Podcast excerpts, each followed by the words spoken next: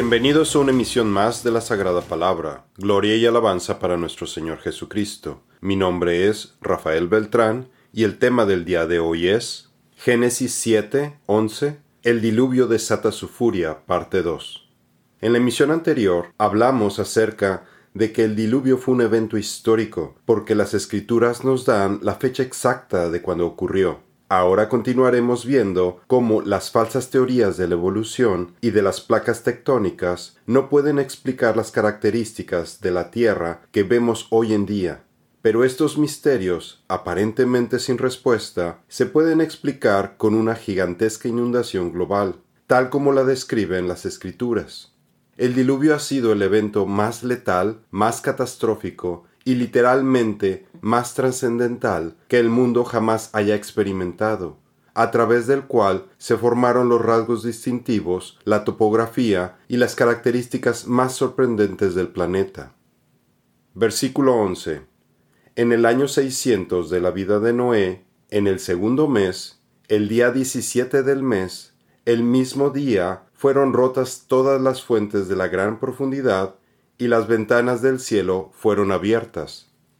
Satanás ha puesto todos sus esfuerzos en engañar a todo el mundo, y en la actualidad vemos el éxito que ha tenido al hacer que toda la teoría científica sobre el origen del universo esté basada en fantasías y falsas explicaciones que llegan a lo ridículo, como por ejemplo que los dinosaurios se extinguieron por sus propias flatulencias, como fue propuesto por científicos ingleses. Según ellos, las flatulencias contenían millones de toneladas de metano, que contribuyó al calentamiento global que terminó matándolos.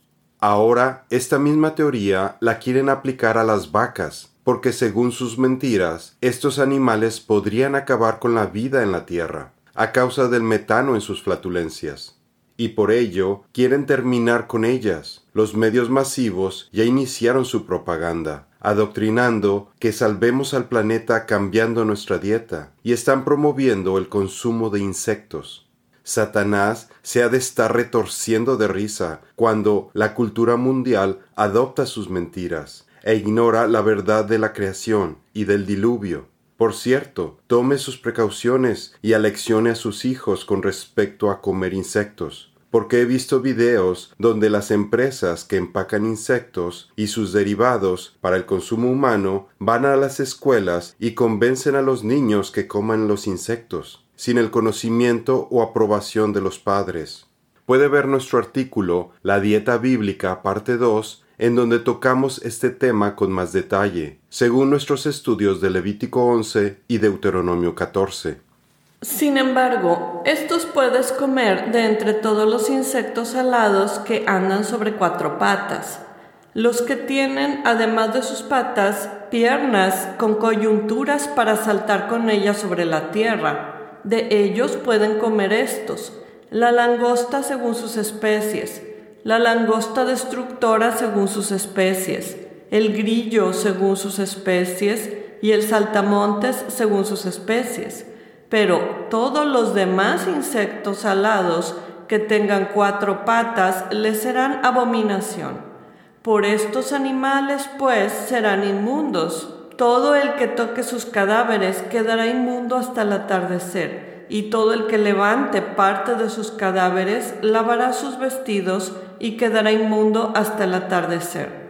Levítico 11, 21 al 25. El mismo día fueron rotas todas las fuentes de la gran profundidad. El enemigo no solo engaña a los incrédulos, sino que también ha infiltrado diferentes doctrinas dentro del cristianismo, en donde mezcla la evolución con sus millones de años y la creación de seis días. Estas propuestas son diametralmente opuestas y no se pueden incluir con las enseñanzas de las escrituras. Lamentablemente causan confusión y divisiones, y como cualquier doctrina basada en una mentira, ésta va creciendo con el tiempo, y se va alejando cada vez más de la palabra de Dios, afectando la fe de los cristianos de diferentes generaciones. Vea ya cuántos años tiene esta mentira de Darwin. Y además provoca que su espada de combate, la palabra de Dios, como parte de nuestra armadura espiritual, no esté afilada, nuestro Señor Jesucristo nos dijo que Dios hizo al hombre al principio de la creación, hace aproximadamente unos seis mil años, no hace millones de años. Enseguida pongo a su consideración una introducción de una teoría que explica lo que pudo haber ocurrido durante el diluvio. Pero al principio de la creación, varón y hembra los hizo Dios. Marcos 16. Tomen también el casco de la salvación y la espada del Espíritu, que es la palabra de Dios. Efesios 6:17. La teoría creacionista de las hidroplacas. Para entender mejor el origen de las aguas del diluvio, tenemos la teoría creacionista de las hidroplacas, propuesta por el doctor Walt Brown en su libro In the Beginning, en el principio. Esta teoría nos dice que las aguas de la gran profundidad se encontraban en cámaras subterráneas de un kilómetro de altura, que estaban interconectadas alrededor de todo el mundo. La presión del agua subterránea en estas cámaras soportaba la mayor parte del peso de la corteza, junto con las columnas que sostenían el resto de la corteza terrestre. Estas aguas de la gran profundidad se encontraban localizadas a unos 15 o 17 kilómetros de profundidad y contenían al menos la mitad del agua que existe en la superficie actualmente. Yo sostengo sus columnas.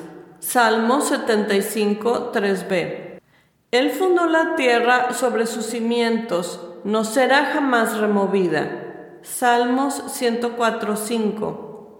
Del Señor es la tierra y su plenitud, el mundo y los que en él habitan, porque Él la fundó sobre los mares y sobre los ríos la afirmó. Salmos 24, 1 al 2. ¿Dónde estabas cuando yo fundaba la tierra? Házmelo saber si tienes inteligencia. Job 38:4. Aunque durante la creación todo estaba muy bien, después del pecado original, la maldición sobre la tierra, el pecado y la violencia de la humanidad crecieron. Estas actividades del hombre provocaron que con el tiempo grandes fuerzas gravitacionales por la atracción de la luna sobre las aguas en la gran profundidad produjeran mareas internas que aumentaban la presión sobre las columnas que sostenían la corteza terrestre. Aunado a este efecto de bombeo de las mareas y su energía térmica causaron que la presión en estas cámaras aumentara, al grado que la superficie de la Tierra se expandió como cuando se infla un globo. Dicha expansión de la corteza causó grietas por las que el vapor, agua, lodo y piedras brotaron de todas las cámaras subterráneas en las profundidades de la Tierra con una energía superior a la explosión de miles de millones de bombas de hidrógeno explotando en un periodo de unas dos horas con una fuerza destructiva que les abría paso a través de kilómetros de la corteza terrestre, que se agrietaba en sus puntos más débiles, alrededor de todo el planeta. En Job 38, del 8 al 11, el Señor le explica a Job que el agua de la gran profundidad, Tehom Rabá, salió como cuando se le rompe la fuente a una mujer embarazada, cuando llega el momento de dar a luz. El Dr. Brown explica que la presión interna que ejerció el agua sobrecalentada fue tan grande que cuando salió a la superficie estalló en erupciones con chorros de agua de unos 20 a 30 kilómetros de altura, arrojando piedras, tierra y muy posiblemente hasta lava por todas las grietas en la corteza terrestre. Las fuentes de agua saliendo con alta presión erosionaron la roca a ambos lados de la grieta, produciendo enormes volúmenes de agua y lodo que formaron cortinas, como un tsunami que se movía a velocidades supersónicas, destruyendo todo a su paso y sepultando plantas y animales con lodo de forma instantánea, lo que permitió que se formaran los fósiles que hoy estamos desenterrando por todo el mundo. Estos maremotos destruyeron todo a su paso, así que no quedó rastro de las civilizaciones antediluvianas y tampoco quedaron en pie sus construcciones. ¿Quién contuvo mediante compuertas el mar cuando, irrumpiendo, salió del vientre? Cuando le puse las nubes por vestido y la oscuridad como pañal? Yo establecí sobre él un límite y le puse cerrojos y puertas. Le dije, hasta aquí llegarás y no seguirás adelante. Aquí cesará la soberbia de tus olas. Job 38, 8 al 11. Cierto, ellos ignoran voluntariamente que los cielos fueron creados en el tiempo antiguo y la tierra salida del agua y en el agua, por la palabra de Dios por lo cual el mundo de entonces pereció anegado por agua. Segunda de Pedro 3, 5 al 6. Tú abriste fuentes y torrentes, tú secaste ríos inagotables. Salmo 74, 15. La palabra hebrea para se rompieron es baká, que significa romper, partir, dividir, abrirse camino, abrir de par en par penetrar, desgarrar, disolver, despedazar, para darnos la idea de que las aguas de las fuentes de la gran profundidad emergieron en un estallido tan violento que destruyó todo a su paso a través de la corteza terrestre, al abrirse camino para salir a la superficie y se cree que incluso lanzó piedras y agua fuera de la atmósfera terrestre, dando origen a los meteoritos. Estas aguas son la manifestación de la ira de Dios que va a acabar con la corrupción de la tierra. Otro evento en el que se utiliza la palabra Bacá es para describir cómo se partió la tierra con tal fuerza que se tragó a los miembros de la rebelión de Coré, y ellos cayeron tan profundo que las escrituras nos dicen que llegaron vivos directamente al infierno, Seol, en el centro de la tierra. Y aconteció que cuando terminó de hablar todas estas palabras, la tierra debajo de ellos se partió, Bacá, y la tierra abrió su boca y se los tragó, a ellos y a sus casas y a todos los hombres de Coré con todos sus bienes. Ellos y todo lo que les pertenecía descendieron vivos al Seol, y la tierra los cubrió y perecieron de en medio de la asamblea. Números 16, 31 al 33. Con su conocimiento se partieron, vaca, los abismos, y destilan el rocío los cielos. Proverbios 3:20. Adicionalmente, las escrituras utilizan la palabra vaca para describir un evento espectacular que presenciaremos en el futuro, durante la segunda venida de nuestro Señor Jesucristo. Será el momento cuando sus pies se posen sobre la tierra, el profeta Zacarías nos dice el lugar exacto donde esto ocurrirá, en el monte de los olivos. Las escrituras describen el poder tan grande de Jesucristo con la palabra Bacá, porque con solo el tocar al monte con sus pies, éste se va a partir por la mitad, formando una especie de cráter que desplazará miles de toneladas de roca y tierra para formar un enorme valle que cambiará instantáneamente la topografía de la región. Así iniciará la batalla contra las naciones y dará inicio a su reino aquí en la tierra. En aquel día se afirmarán sus pies sobre el monte de los olivos, que está enfrente de Jerusalén al oriente. El monte de los olivos se partirá, Bacá, por la mitad, de este a oeste, formando un valle muy grande la mitad del monte se apartará hacia el norte y la otra mitad hacia el sur. Zacarías 14:4. Otro efecto del diluvio es que los chorros de agua de las fuentes de la gran profundidad hicieron que las grietas se ensancharan y que el basalto en la superficie se abultara rápidamente, lo que empujó las placas continentales en la superficie con tal fuerza que empezaron a deslizarse, flotando sobre las mismas aguas que todavía estaban escapando en las cámaras de la gran profundidad, gracias a que las columnas que soportaban la corteza terrestre empezaron a colapsar, ya que la presión de las cámaras subterráneas disminuyó, así que las placas continentales se movieron libremente sobre el agua que les proporcionó una especie de lubricación, y conforme las columnas colapsaban, en una reacción en cadena, las mismas placas continentales presionaban el agua que salía a chorros en oleadas, produciendo capas sedimentarias una sobre otra. Además, las placas continentales en movimiento empezaron a colisionar con tanta fuerza que se doblaron y pandearon, creando las montañas que conocemos actualmente. Esto explica por qué las cadenas montañosas y las líneas costeras, en su mayoría, están paralelas a las grietas o dorsales medioceánicas, algo muy evidente en el Pacífico, desde la cordillera de las Rocallosas al norte hasta los Andes al sur. Y aparecieron las honduras de las aguas, y descubriéronse los cimientos del mundo, a tu reprensión, oh Señor, por el soplo del viento de tu nariz. Salmos 18:15. Dios es el que remueve los montes, y estos no saben como cuando los vuelca en su furor. Él es el que sacude la tierra de su lugar y sus columnas tiemblan. Job 9, 5 y 6. La Tierra todavía muestra las cicatrices del diluvio que hoy llamamos líneas de falla. Las placas todavía se están moviendo y asentando, causando terremotos, erupciones volcánicas y tsunamis. Los restos de estas grietas todavía se pueden ver hoy en día, son llamadas las dorsales medioceánicas que tienen la apariencia de las costuras de una pelota de béisbol y fueron descubiertas en la década de los 1950. Es una cadena montañosa en el fondo del océano de unos 75 mil kilómetros de largo que envuelve la Tierra. Está formada por basalto, a diferencia de casi todas las demás montañas en la superficie de la Tierra.